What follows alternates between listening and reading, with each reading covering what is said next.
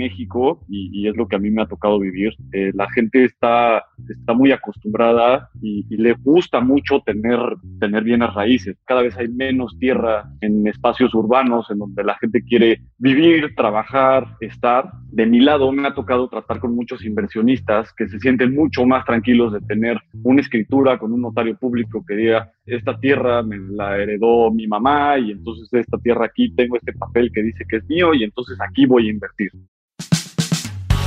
Bienvenidos a Rockstars del Dinero, en donde estamos descubriendo que hacer dinero no es magia negra, hacer dinero es una ciencia. Hay una fórmula para crear y hacer crecer el dinero y en este programa la ponemos en práctica para convertirnos juntos en Rockstars del Dinero.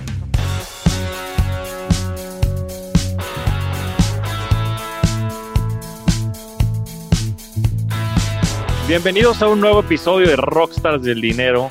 El día de hoy estoy muy contento porque además de tener una persona a quien admiro y respeto mucho, es un gran amigo. Bienvenido, Mau. Muchas gracias, mi Javi. Muy contento de estar por acá, muy emocionado. Sí, va a ser una gran plática. Vamos a, vamos a platicar de varios temas, pero sobre todo uno que creo que es bien interesante, que es el negocio inmobiliario y sobre todo las, las inversiones inmobiliarias, que creo que le pueden dar una perspectiva bien interesante a toda la audiencia. Pero quería, Mau, que empezamos por platicar un poco de tu background, de tu experiencia profesional, de lo que te ha llevado a donde estás y de lo que te apasiona. Entonces, a ver si nos cuentas tan atrás como puedas de dónde vienes y qué es lo que has hecho. Súper, mil gracias, mi Javi. Bueno, primero agradecerte la invitación a este espacio. Bueno, te platico, mi Javi, yo soy arquitecto, eh, yo estudié arquitectura, eh, de ahí entré luego, luego a trabajar en el negocio familiar ahí estamos todos, ahí está mi papá, mi mamá, mi hermana y, pues bueno, desde, muy chico empezamos ahí a trabajar, ¿no? Eh, después, eh, después de unos años de, trabajar como arquitecto, en donde lo que hacía yo básicamente era como cualquier despacho de arquitectos, ¿no? Llegaban clientes, eh, los atendía, les, construíamos, les hacíamos proyectos, etcétera empiezo yo a incursionar junto con la familia en, el negocio del desarrollo inmobiliario. ¿no? Mi papá anteriormente lo hacía de una forma, llamémosle informal, ¿no? Este, cuando tenía tiempo y cuando tenía ahí ciertos ahorros, eh, veía un terreno que, le gustaba, la ubicación, se imaginaba qué podía hacer ahí, y pues bueno, entraba como desarrollador, digamos, a, a, su escala en ese momento, ¿no? Cuando entro yo a trabajar con él, eh, me dice, mira, la verdad es que he hecho este tipo de, ejercicios dos o tres veces, la verdad es que me ha ido bien, ¿no? Pero el, problema de ser arquitecto es que no me da tiempo de ser desarrollador, ¿no? Entonces, ahí es donde se, empieza a volver interesante, digamos, la, relación entre mi papá y yo. Entonces, desde muy chico tuve la, oportunidad de empezar a, a desarrollar, ¿no? Empezamos haciendo cosas pequeñas, digamos. Desde muy chico agarré mucha responsabilidad. tal vez tenía yo 22, 23 años y ya estaba haciendo ahí mis, mis primeros experimentos en, desarrollo inmobiliario. Y pues bueno, fue pasando el tiempo y pues me di cuenta que como arquitecto, ¿no? Este, aprendes muchas cosas muy padres del lado artístico y técnico en la, en la carrera, pero pues toda esta parte de, de llevar una administración de una empresa, de un negocio, pues la verdad es que era algo eh, pues que simplemente yo no tenía formación, ¿no? Entonces empezamos a crecer, la verdad es que nos, nos empezó a ir bien, ahí tuvimos los, los primeros inversionistas eh, valientes que confiaron en, en, mi papá y en mí, y pues me di cuenta que necesitaba herramientas, ¿no? Entonces eh, fue ahí cuando decido entrar a hacer mi maestría, el, el MBA al IPADE, eh, justo, pues bueno, ahí tuve la, la gran fortuna de, de, conocerte a ti y a otros muy, muy buenos cuates, hermanos que, que, quiero muchísimo y que compartimos muchísimas cosas. Y la verdad es que fue una experiencia increíble porque eh, desde, el, desde el lado de formación que yo tenía como arquitecto, pues la verdad es que la primera vez que vi un, estado de resultados o, o me hablaban de, de, otros temas más empresariales, la verdad es que no tenía ni idea de, de todo lo, lo, que no sabía, ¿no? Entonces, siempre cuento que hay una experiencia muy, muy buena en, en mi primer semestre del IPADE, que yo antes, pues, iba por la vida pensando este, que, era, que era Juan Camaney, ¿no? Este, el, el, el, el todas las sabe y el todas las puede. Y de repente, después del primer semestre, pues que me, que me amonestan, ¿no? O sea, que era, que era una, una medida ahí para, para los que no, no sacaban buenas calificaciones, ¿no? Entonces, la, verdad es que me frustré mucho y, y, pues me sentí no sé si por primera vez, pero una de esas veces que dices, pues, pues sí, soy, soy el más burro de este, de este salón o, de este lugar, ¿no? Entonces, más que echarme para abajo, fue, fue un gran reto, ¿no? A nivel personal. Eh, la verdad es que eh, lo tomé como eso y, pues bueno, al final del día este, salí avante, ¿no? Eh, y pues bueno, salí del IPADE, la verdad es que me sirvió muchísimo. Creo que, logré entender mucho mejor cómo, cómo se lleva una empresa y, pues todas las partes eh, pues que hay que, que, hay que trabajar día a día, más temas de, planeación y, muchísimas cosas que pues bueno, hoy en día eh, las tengo mucho más conscientes, ¿no? Ahora últimamente, pues bueno, eh, tuve también la, fortuna de, conocer a, al que es ahora mi socio en, en, el, en el fondo que llevamos, en el fondo inmobiliario, y pues bueno, eso, eso ya es lo, lo último que hemos estado haciendo. Pues sí, buenísimo, Mau. Como dices, yo creo que ha habido muchísimo aprendizaje en el camino y también grandes amistades. Todos nuestros cuates del IPADE, a quienes mandamos saludar mucho. Ahora, como bien dices, se han vuelto familias, se han vuelto hermanos.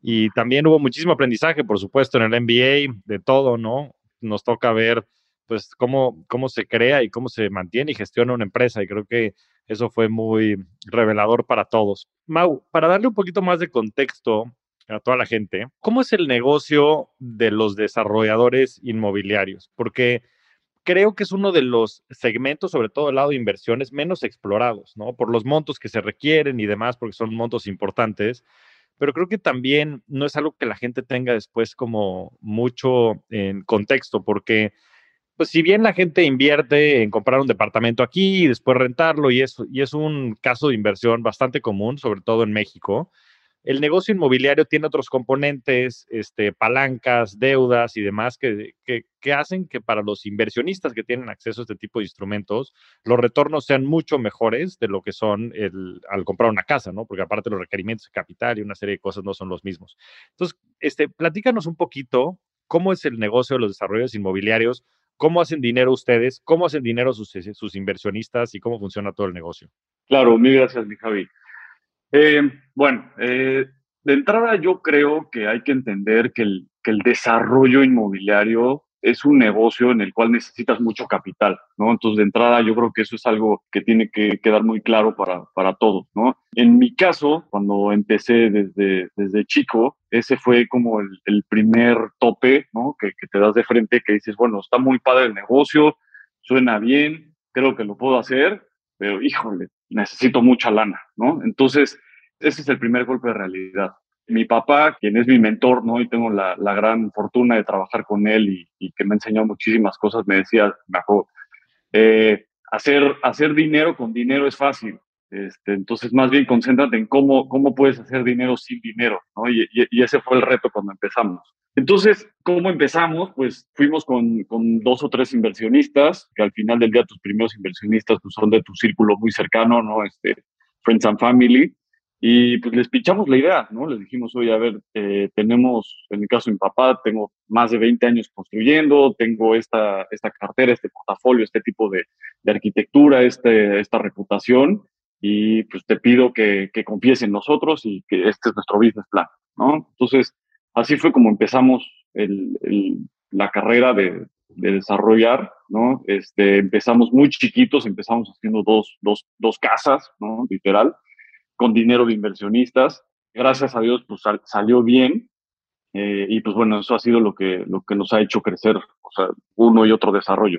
¿Qué es desarrollar? Eh, básicamente es eh, agarrar un, un, pedazo de tierra o un inmueble, transformarlo, añadirle valor, ¿no? Este, hacer que sea un espacio que la gente necesite, ya sea una casa, una oficina, un centro comercial, etcétera, y que eso tenga cierta demanda para que el usuario que lo, que, lo va a habitar esté dispuesto a pagarte una cantidad de, de, dinero que sea superior a lo que, a lo que a ti como desarrollador te costó. Básicamente eso es, eso es lo que es el, desarrollo inmobiliario.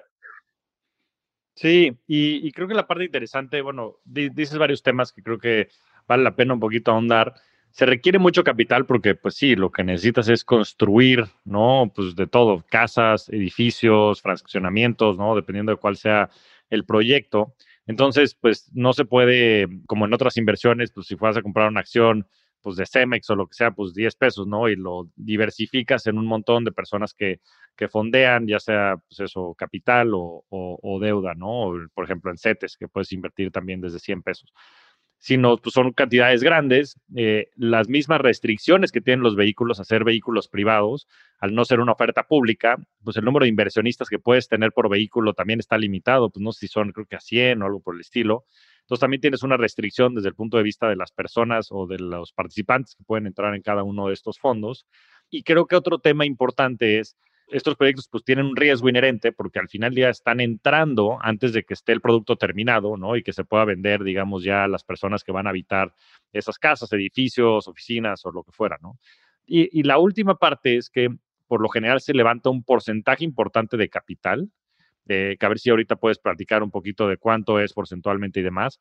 Y después se busca que un banco o que alguien, un tercero, pueda fondear otro cacho con deuda, ¿no? Que esa deuda se le paga, ¿no? Y te pagas una tasa de interés sobre esa diferencia. Y entonces, de cierta manera, palancas ese capital que tienes inicial con la idea de que el retorno a estos inversionistas que entraron este sea mayor, ¿no? Pero bueno, como todo retorno este, es igual a riesgo y el riesgo que existe de ese lado es que si por algo el proyecto no fuera a funcionar o no se pudiera vender o, lo que fuera, pues lo, tienen del lado de los inversionistas, ¿no?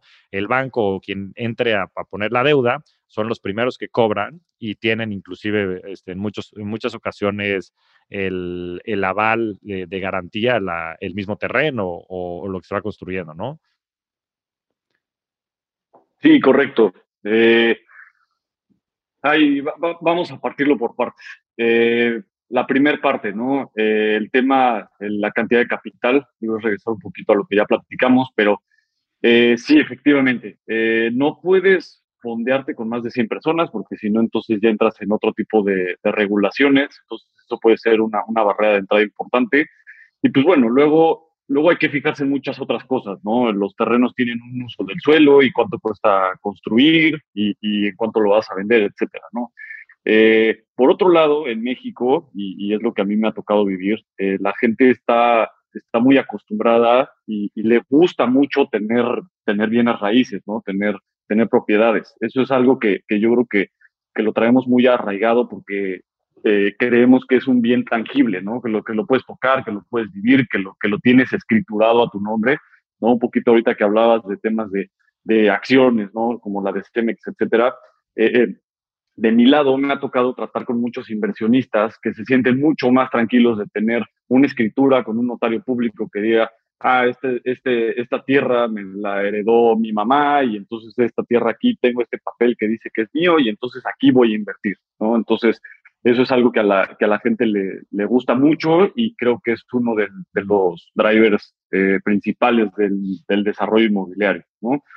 Ahora, eh, por otro lado, aunque sí el, el tema del, de la cantidad de capital que se necesita para desarrollar es importante, también, por otro lado, la gente, eh, mucha gente tiene también esta meta o, o, o, este deseo de tener propiedades, ¿no? Entonces, en ese mismo sentido, lo que a mí me ha tocado ver es que mucha gente tiene negocios alternos, trabajos alternos y todo lo que va teniendo de, de ahorro eh, lo, lo, va invirtiendo en bienes raíces, ¿no? Entonces, también al final del día se ha vuelto un vehículo, desde mi punto de vista, muy interesante, en donde la gente pues, guarda, guarda valor, ¿no? Y al final del día, como la, la humanidad sigue creciendo, ¿no? En número, sigue habiendo mucha demanda, cada vez hay menos tierra en espacios urbanos en donde la gente quiere vivir, trabajar, estar, ¿no? Y entonces eso es lo que ha, ha llevado a esta apreciación, ¿no? De, de, de, todo lo que son bienes raíces, ¿no? Sí, sí, sí, correcto. Como dices, pues es un tema de oferta y demanda y sobre todo la, oferta en, en, las zonas urbanas, pues cada vez es menor, ¿no? Y, y además, pues la población sigue creciendo y la clase media, ¿no? Sigue creciendo. Y yo creo que Sí, por eso siempre es, es, un, es un vehículo de inversión interesante. Antes de continuar con esta gran conversación en Rockstars del Dinero, quiero preguntarte algo. Imagino que has intentado tramitar algún tipo de tarjeta corporativa con un banco. ¿Cómo te fue con eso? ¿Qué tal tu experiencia? Muchas personas consideran este tipo de trámites como recuerdos poco placenteros, engorrosos y por lo general malas experiencias para obtener algo que es muy necesario y hasta a veces urgente. Para situaciones como esa, quiero hablarte de Jeeves. Con Jeeves, olvídate de los procesos lentos y tediosos para acceder a tarjetas de crédito y financiamiento para tu empresa. Regístrate en tryjeeves.com. Esto es t r y j w e s.com e ingresa nuestro código referido que es Rockstars. Y en cuestión de días tendrás tarjetas de crédito físicas y virtuales ilimitadas para todo tu equipo junto con una plataforma de gestión de gastos, así como también opción a capital de trabajo y créditos de crecimiento. Recuerda, nuestro código referido es Rockstars. Los founders de las startups de mayor crecimiento como Justo, Kavak y La House lo saben y por eso usan Jeep.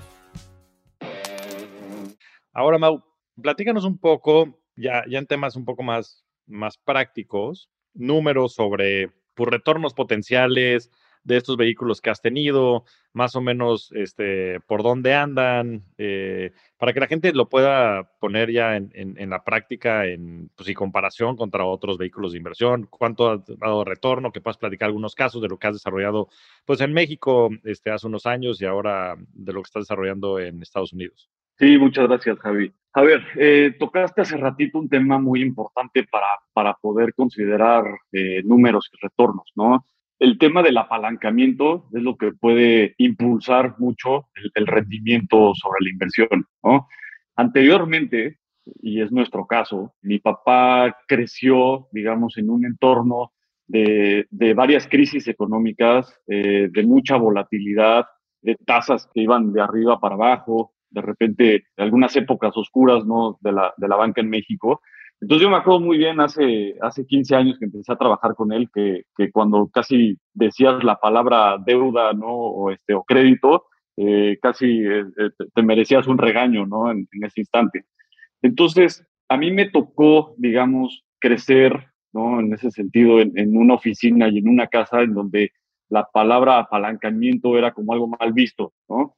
Entonces, con el tiempo fui aprendiendo que sí, efectivamente, si tú usas irresponsablemente un, apalancamiento, entras en cierto riesgo que, no debes de correr, pero que por otro lado, si, tienes los conocimientos y tienes la manera de aplicarlo de una forma inteligente, puedes, puedes darle un boost a ese rendimiento, ¿no? Y entonces necesitas menos capital, puedes hacer mucho más eficiente el dinero que estás invirtiendo, porque entonces usas al banco que el banco te cobra una tasa que siempre va a ser menor a la que un inversionista eh, pretende por su capital que está invirtiendo contigo.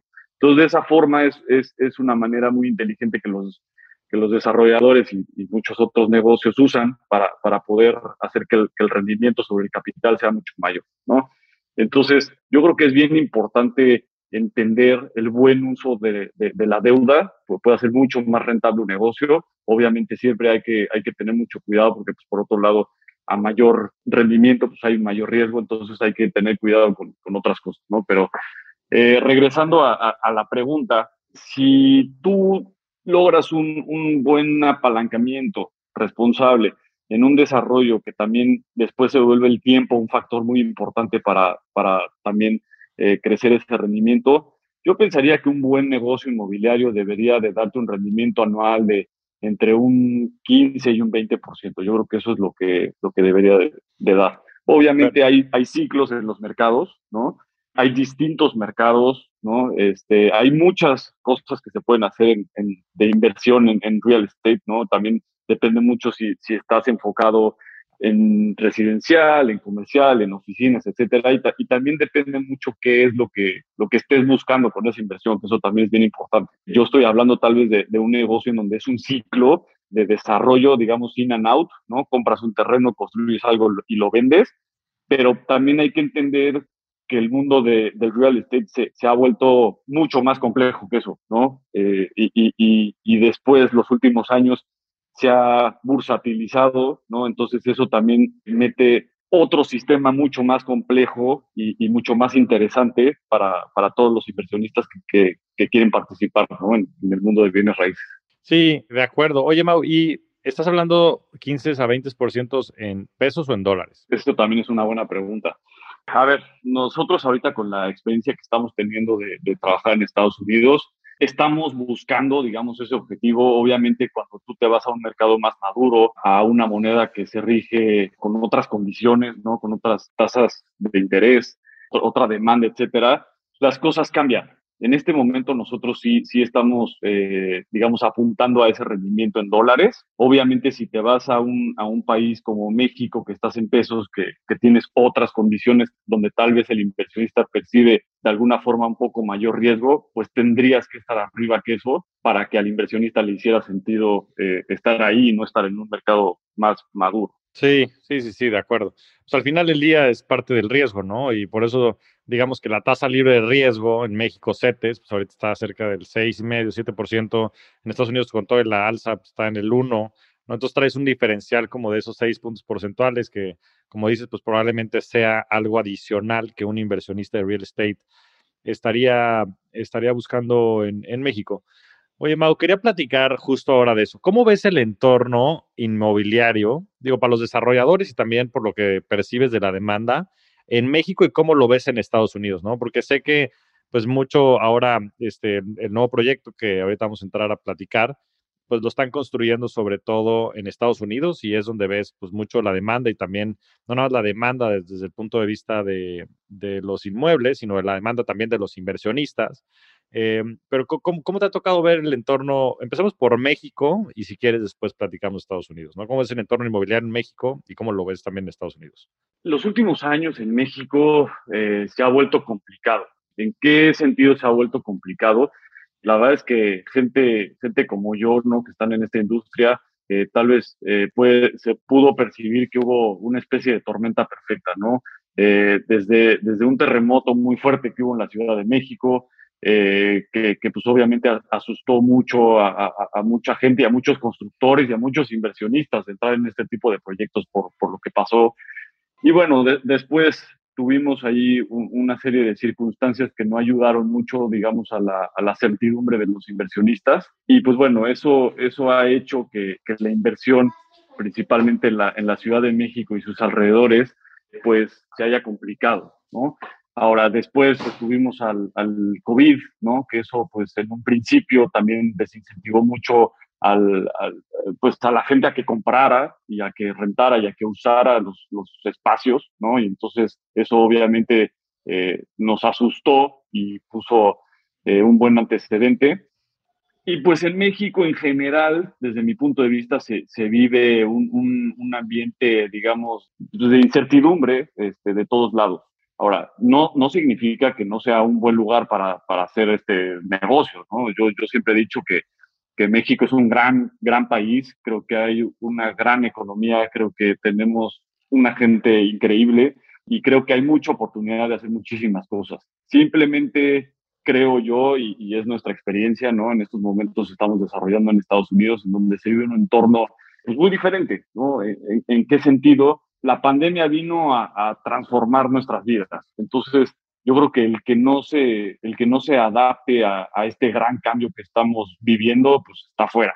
Creo yo que en Estados Unidos eh, fue mucho más eh, visible, digamos, muchos cambios que, que hubieron, que obviamente fueron eh, alimentados eh, mucho por temas tecnológicos, eh, otro por, por, temas fiscales, ¿no? De algunos estados que, que, que, manejan algunas políticas fiscales que pueden incentivar mucho más a, a, a la inversión. Y entonces se está viviendo una, una gran migración, ¿no? Una gran migración en donde estados eh, como California o como Nueva York, en donde tal vez la, la, política fiscal no es tan amigable, pues están teniendo salidas importantes de, de capital y de gente, ¿no? Entonces hay otros estados como lo son Texas y Florida, por nombrar algunos, en donde hay incentivos fiscales, por lo mismo tienden a ser... Entonces tienden a ser más atractivos por un poco lo que dices, ¿no? Y pues mira, yo soy el vivo ejemplo de esto, me vine a vivir a, a Miami porque pues simplemente pues la calidad de vida y este, una serie de cosas pues me hacen sentido ahora que pues ya mucho el trabajo es remoto.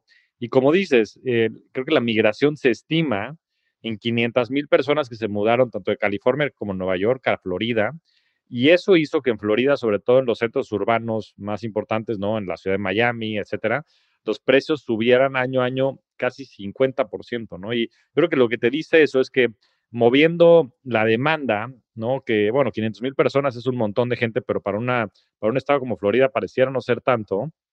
Sobre todo en los centros urbanos, pues empujó muchísimo por la falta de oferta, o bueno, no por la falta, sino por esta escasez que existe natural, ¿no? Entonces creo que hace mucho sentido el que pues estén desarrollando ustedes ahora acá en Florida y, como bien dices, yo creo que México es un gran país, sin duda tiene muchísimo potencial, es, es un país en el que yo desde fuera inclusive sigo eh, y seguiré apoyando, ¿no? Y siempre intentando eh, promocionarlo y ayudar desde donde podamos hacerlo, ¿no? Yo creo que hay muchísimas cosas que podemos hacer los mexicanos, pero bueno, pues pasa por una coyuntura este, de todo, ¿no? De social, eh, política y una serie de cosas que pues no ha sido muy favorable para el negocio inmobiliario y para las inversiones en general, ¿no? La bolsa inclusive pues sigue por ahí en los mismos niveles que estaba hace cinco años, cuando el Standard Poor's en los últimos cinco años ha más que doblado su, su evaluación, etcétera, aunque, eh, pues como todo, ¿no? Mucho de, de, las inversiones es adelantarse al futuro y pues este rezago que tiene México seguramente hará que en los próximos años por ahí pudiera este, también retomarse un boom inmobiliario. Pero bueno, creo que esto nos da perfecta entrada para que hablemos de Habitus Capital, que además lo fundas con este, pues un socio que coincidentemente también estudié yo con él la carrera, economía, eh, hace ya varios años, eh, Daniel del Río. Entonces, eh, y bueno, un gran saludo también para él, es un, es un, buen amigo, es una persona extremadamente inteligente. Entonces, a ver si nos platicas cómo nace la idea de Habitus, qué han hecho en Habitus y que nos platiques más de los prospectos de inversión. en fin, empezamos hablando por ahí, después ya entraremos a, a los detalles. Súper, mil gracias. Sí, por supuesto, le mandamos un, un saludo a Daniel, que, que, la verdad es que tuve mucha suerte de, de coincidir con él en la vida. La verdad es que es un gran socio, eh, como tú dices, una persona sumamente inteligente eh, y la verdad es que he aprendido muchísimo estos últimos años que, que, arrancamos este proyecto. Habitus Capital es la evolución de Habitus Inmobiliaria, que es la, la empresa con la que empezamos a desarrollar en México. ¿Y cómo surgió? Eh, un poco con, con, todo este aprendizaje, ¿no? A través de los años, me di cuenta que, que nuestro crecimiento estaba de cierta forma topada eh, topado en, en México, eh, porque, porque ya había ido con todos mis amigos y familiares para que invirtieran conmigo, ¿no? Entonces, eh, de repente dije, pues, pues, tengo tiempo, tengo las ganas y, creo tener la capacidad de seguir haciendo cosas. Y de repente, con lo que empezamos este podcast, que es el, el, el tema de, del gran capital que se necesita para invertir, pues ahí, ahí vi mi crecimiento topado, ¿no? Entonces, se dio el timing, platiqué con Daniel, ¿no? Este, le dije, le dije mi, mis inquietudes, él es economista y, y, ha estado en el mundo financiero en, su carrera laboral, entonces tiene un perfil completamente diferente al mío, pero pues como tú dices, eh, lo vi, lo vi en otro, en otro rollo y, con otros conocimientos, entonces me atreví a acercarme a él, le dije cuáles eran mis, mis inquietudes y entonces fue cuando cuando decidimos emprender este proyecto juntos después de, varios meses de, platicar y de tratar de aterrizarlo. Ahora es, una historia curiosa en el sentido que cuando platicamos todavía no se daba esta tormenta perfecta que, estábamos platicando o, estaba empezando la, la, tormenta perfecta, ¿no? Todavía no sabíamos eh, varios capítulos eh, que seguían, ¿no? Entonces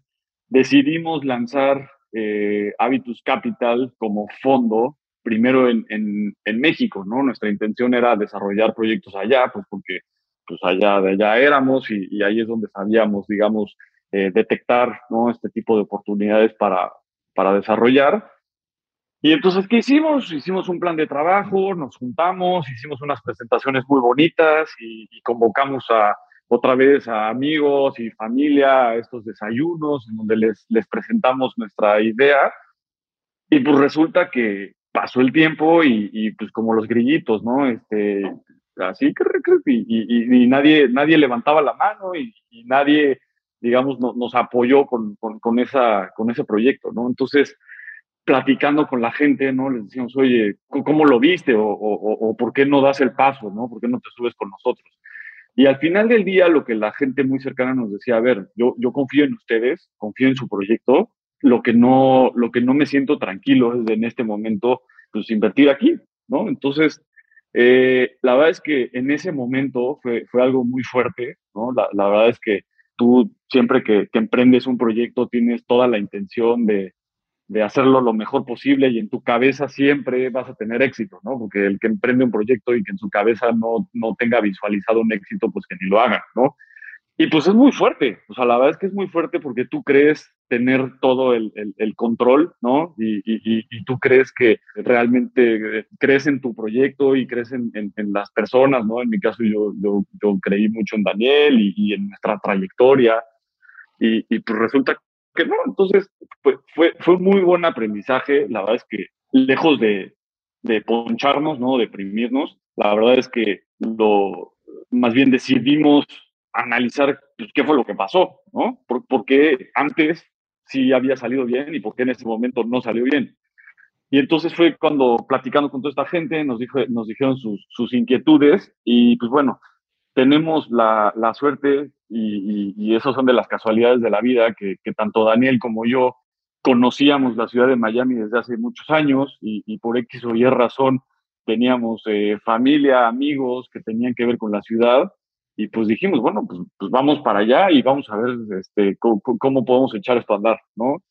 Entonces fue así que, que, acabamos, ¿no? Acá en Miami. Eh, hoy en día, pues bueno, Habitus Capital eh, tiene dos, dos, fondos, ¿no? El, el, primero está enfocado a, a desarrollar townhouses, es el, el, Residential Fund One, y el segundo es el, el fondo dedicado a desarrollar proyectos de hospitalidad eh, que también está muy interesante.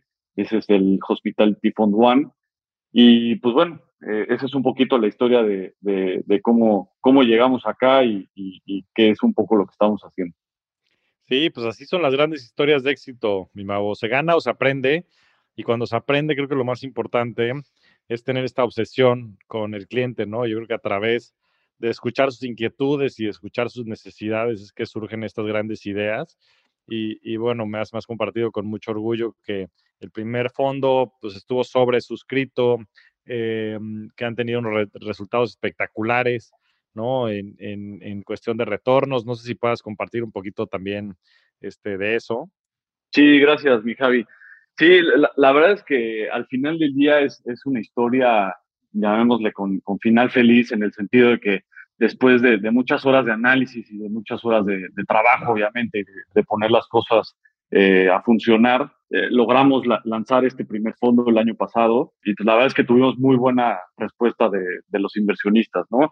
Eh, nosotros pensamos, ¿no? Que, que, al venirnos para acá, pues íbamos a empezar pues, con algo, porque obviamente cuando tú les platicas tu historia y les dices, oye, pues yo, yo, yo soy Mauricio y yo he desarrollado estos proyectos y yo soy Daniel y yo tengo este background, eh, pero pues ahora nos vamos a un país diferente, donde hay reglas diferentes. La verdad es que eso al, inversionista le, le, da eh, pues cierto miedo, ¿no? Entonces, también, también ha sido interesante, pero al final eh, logramos agarrar tracción. El primer fondo terminamos eh, digamos, cerrando un 10% arriba de, de, lo que era nuestra meta, ¿no? Y, y, pues bueno, hoy en día estamos desarrollando esos proyectos residenciales y también, pues aprovechar estos ciclos, ¿no? Del mercado que platicamos hace rato.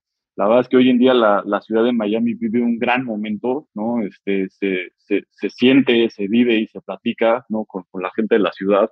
La verdad es que eh, fuera de, de, posturas políticas, la verdad es que eh, tienen un gobierno que, que, trabaja mucho por la ciudad, eh, tienen un gobernador que también ha, logrado cosas muy interesantes.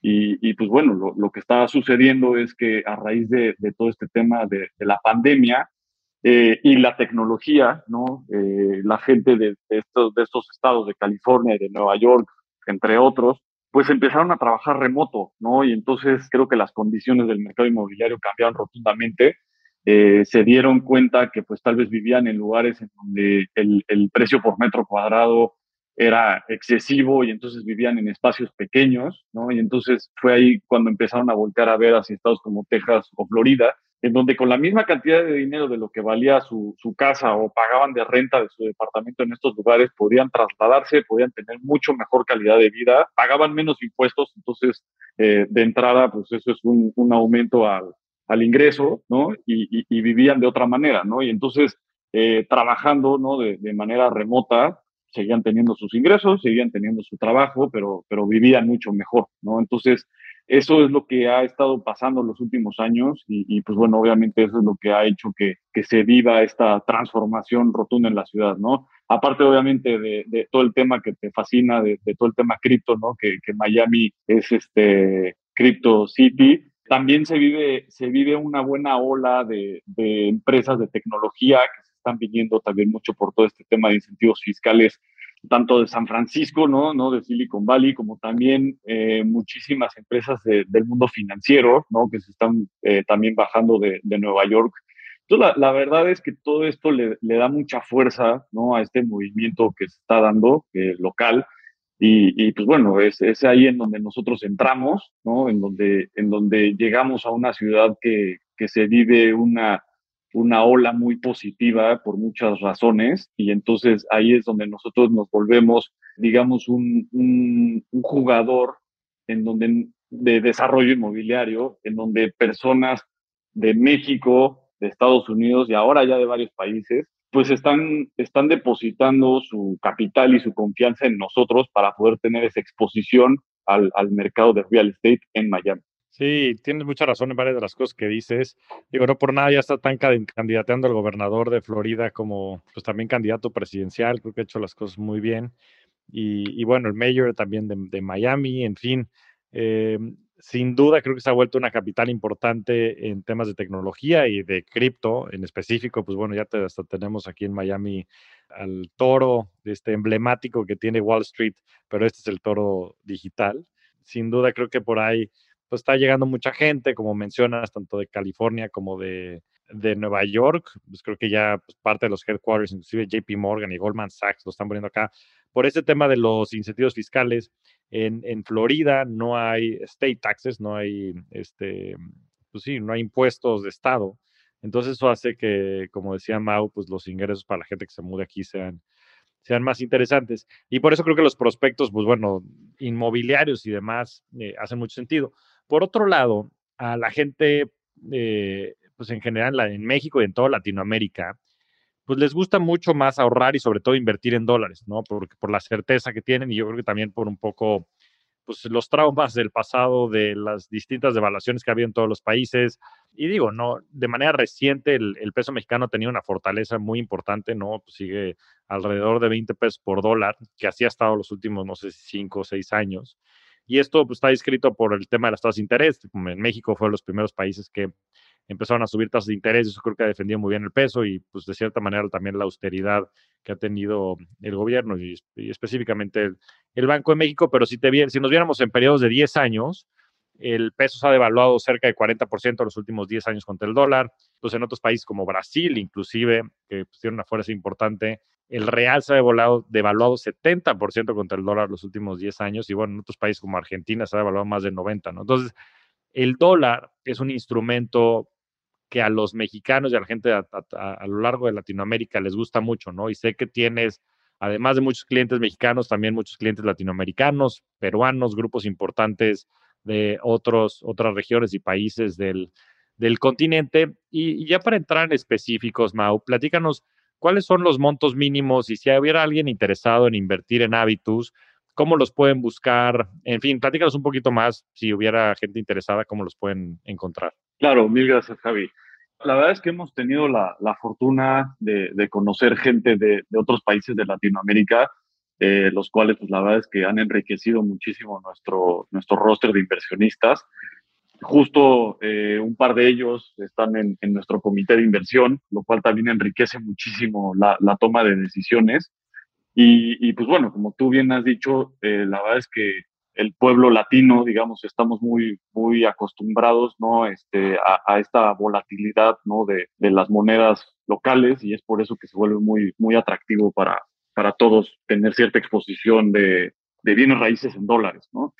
En Habitus Capital, eh, una de las ventajas, digo, no nada más por nosotros ser hábitos, hábitos, sino que en cualquier otro fondo, que es interesante, que un inversionista no necesita tener el capital completo para, digamos, tener exposición tal vez a una unidad, no llámese a un departamento, a una casa, a un edificio, etcétera, sino que se pulveriza eh, esa inversión y es decir, juntamos una comunidad de gente que tiene el mismo interés, que es invertir en bienes raíces y nosotros como gestores tomamos ese capital para poder eh, gestionarlo y llevar a cabo el, desarrollo inmobiliario. ¿no? Entonces, eh, básicamente así funcionan los, fondos de inversión dedicados al desarrollo inmobiliario. Entonces, ¿qué ventajas tiene? Pues que, un, inversionista no necesita este famoso capital tan grande para poder entrar. ¿no? Entonces, eh, ahí de entrada le bajamos esa barrera.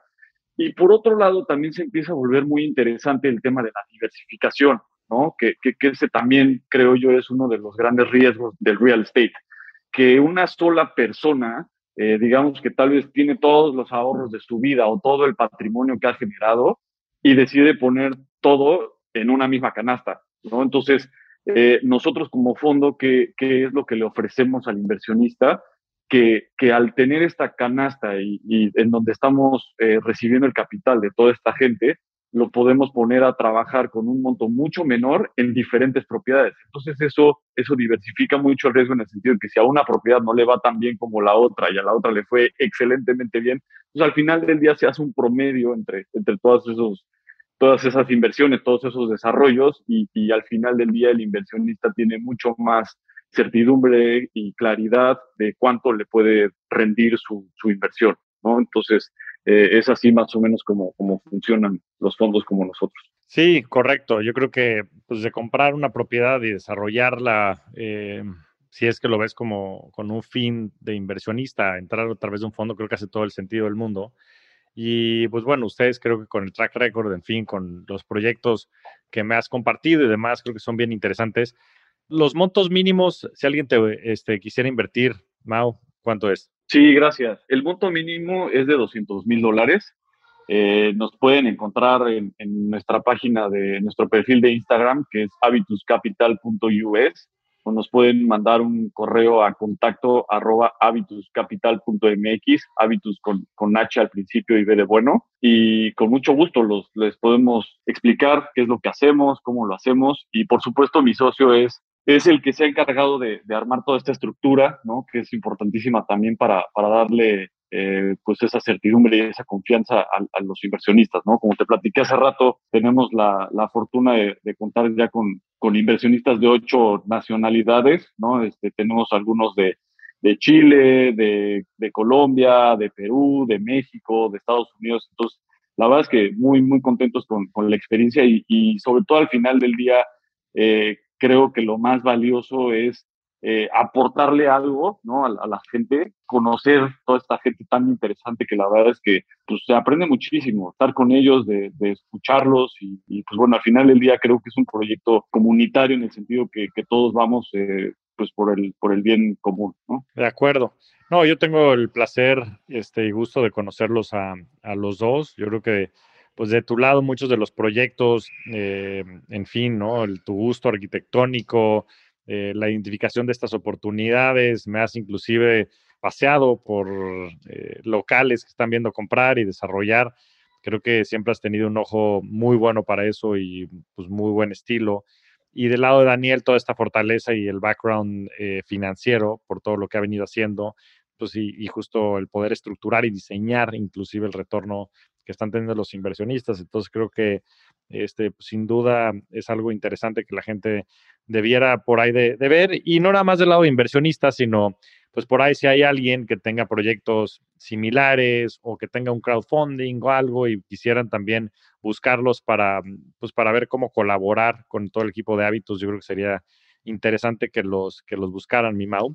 Pero bueno, como siempre, nos podríamos aquí, que este, como nos ha pasado en varias ocasiones, quedarnos platicando horas, pero ya se nos, se nos va el podcast y quisiera pasar a la parte de preguntas rápidas, mi Mau. Y la primera pregunta que te haría es, este, ¿cuál es tu libro favorito? Y va a ser una pregunta difícil porque me has recomendado ya varios libros. Sí, sin duda es una, una pregunta muy difícil. Yo creo que no puedes dar una sola respuesta. Yo creo que hay libros y dependiendo mucho el, el momento que estés viviendo, te pueden llegar a, a, servir muchísimo. Un par de libros que leí últimamente que, que, me, que me, ayudaron muchísimo. Este, uno es el almanaque de, de Naval Ravikant.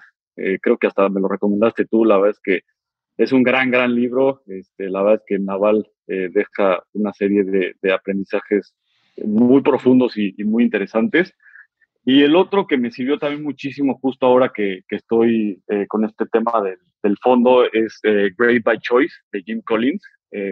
Es un gran libro que, que habla de, de, de, por qué ciertas empresas o ciertos personajes sobresalen de, de, su industria o, o, o, de, o, de, su competencia, ¿no? Este, cuáles son esas aptitudes o, cuáles son esas acciones que hacen día a día para, para llegar a esos resultados, ¿no? Entonces, la verdad es que también se lo recomiendo mucho a la gente que, que está emprendiendo. Eh, creo que es un, es un buen libro que, que te da buenos, buenos tips. Sí, buenísimo. Esos dos libros, de hecho aquí tengo en mi, este, en mi buró el libro Great by Choice que me llegó hace, hace unas semanas y el libro Naval es extraordinario. Mau, podcast favorito. Voy a quedar bien contigo, pues el tuyo obviamente, me encanta, estoy súper emocionado de estar aquí.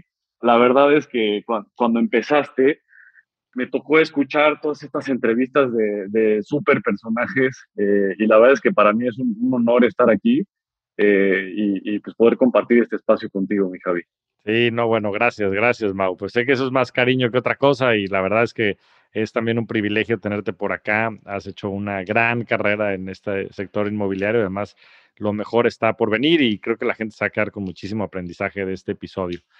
Mau, tu portafolio de inversiones, ¿cómo se ve? Del 100%, ¿cómo, cómo está porcentualmente entre lo que tienes en inmobiliarios? Bueno, lo que está medio líquido, ¿cómo lo tienes distribuido? A ver, ahí, ahí igual y hasta me vas a regañar, pero eh, yo por la, por la escuela, por la casa en donde me tocó vivir, por, por lo del socio que tengo, que es, que es mi papá, etcétera, eh, la verdad es que sí tengo muchísima exposición a real estate, ¿no? ¿Por qué? Porque es lo, es lo que sé hacer y digamos que es donde, donde tengo más certidumbre de tomar una mejor decisión, ¿no? Entonces, eh, hoy en día probablemente tendré 90% en, en, real estate. Eh, lo demás, alguna parte en cripto, la verdad es que me, me gusta mucho el tema, lo, lo, he seguido de cerca, ¿no? Lo hemos platicado ahí mucho los últimos años y ya, básicamente. No, bien, también creo que es importante, digo, si bien existen como modelos de cómo debían de estar las inversiones y demás, creo que lo más importante siempre es tener pues un fondo de emergencias, ¿no? Que te dure pues digo, de todo, de entre tres y seis, tres meses y a un año, lo que fuera. Pero creo que otra parte importante del riesgo que muchas veces pues, no sale en los libros de texto o en la teoría, pues es hacer justamente lo que pues, sabes, ¿no? Y a lo que te dedicas. Y creo que la mejor manera también después de mitigar el riesgo es teniendo este skin in the game, ¿no? O sea, el poder también tú controlar de cierta manera, pues sí, el resultado de las inversiones en las que estás. Entonces, para nada regaño, al contrario, Creo que hace mucho sentido. Y más allá de eso, creo que hace mucho, o sea, da muchísima confianza para todos los inversionistas, ¿no? El saber que tú también estás muy invertido en estos proyectos que estás ejecutando. Mau, la última pregunta. ¿Cuál ha sido tu mejor inversión? Y eso lo digo en el aspecto más amplio de la palabra. Gracias, mi Javi. Más que, que contestarte cuál ha sido mi, mi mejor inversión, quisiera decirte cuál ha sido una de las mejores lecciones que he aprendido en la vida y yo creo que esa ha sido invertir. Desde muy chiquito, creo que mis papás, ¿no? Este, que, que la verdad es que se la rifaron porque no la tuvieron fácil conmigo, me enseñaron a, al, al, valor de, de invertir, ¿no? Y, y, me refiero en el sentido más amplio de la palabra, ¿no? Como tú dices. ¿A qué me refiero? Me enseñaron que para tener un beneficio hay un sacrificio. Y para mí eso, eso es invertir, ¿no? Hablando en el sentido del dinero, a ver, a todo mundo cuando le caen 10 pesos, pues, prefiere comprarse un refresco o, unas papitas o, o, una entrada al cine o lo que sea, ¿no? Entonces, sí implica un sacrificio el apartar ese dinero y ponerlo a trabajar un tiempo y que no lo uses en ese momento, pero lo estás haciendo porque ese dinero trabajado en algo después te va a dar un beneficio mayor, ¿no? Entonces creo yo que, que, que, una de las lecciones más padres que aprendí en la vida es, es justo eso, ¿no? Este, saber que si inviertes tiempo en hacer ejercicio vas a lograr tener una mejor salud. Si, si inviertes en, en, lo que comes, ¿no? Si decides tomar buenas decisiones a la hora de comer, vas a tener una mejor salud. Si inviertes en ti, si, si decides estudiar, si, si decides viajar, si decides eh, tener X o Y relaciones, pues al final del día estás invirtiendo en ti. Entonces, yo creo que, que el haber aprendido a, a, invertir en todo sentido, yo creo que es, es algo que, que, me ha hecho ser quien soy y que me motiva cada vez a invertir más, más tiempo, más tiempo de calidad, ¿no? En mis relaciones, eh, con mi esposa, con mis hijas, etcétera, e invertir, ¿no? Este, tu dinero para que el día de mañana puedas tener esos rendimientos y, y, y pues bueno, seguir, seguir creciendo. Muy buena respuesta, mi Mau. Eh, creo que tienes toda la razón. Al final del día, el invertir es trabajar las cosas, postergar como el beneficio, el placer, como le quieras llamar, es poder eh, tener y ganar la experiencia. Y muchas veces esas cosas se, se inculcan en casa. Entonces, pues también grandes saludos a, tu jefe, que sé que también es, es eh, un fan del podcast y lo, lo, cual me da mucho orgullo. Y qué bueno que, que, también lo reflejes dentro de esto, porque muchas de estas cosas se forjan en casa y sin duda que tus jefes tienen mucho que ver en toda esta mentalidad y todo éxito, todo este éxito que estás teniendo hoy, mi querido Mau. Eres un verdadero rockstar del dinero. Sabes que te tengo mucho cariño y admiración y es un placer el haberte tenido por acá en el podcast. Muchas gracias a ti, mi Javi. De verdad te, felicito por esta iniciativa porque yo sé que, que, esto lo haces por dar algo de ti a la gente y, sé que, te lo digo yo a título personal, te lo digo por mi papá, que claro que es un gran fan de tu podcast la verdad es que es padrísimo cada semana escuchar un capítulo, aprender algo de alguien. Yo, yo creo que al final del día es una excelente manera de, de aprender ¿no? Y, y, de pasar un rato a todo dar. Así es que muchas felicidades por, por, este podcast y te mando un fuerte abrazo, mi Javi. Gracias por haberme invitado. Gracias, mi Mau. Abrazote. Muchas gracias a todos. Nos vemos semana a semana en este espacio para convertirnos juntos en rockstars del dinero. Yo soy Javier Martínez Morodo Búscame en redes sociales como arroba Javier Morodo y suscríbete a Rockstars del Dinero en Spotify, Apple Podcast, donde sea que escuches tus programas. Agradecimientos especiales a todo el equipo de producción. Rockstars del Dinero es una producción de Sonoro.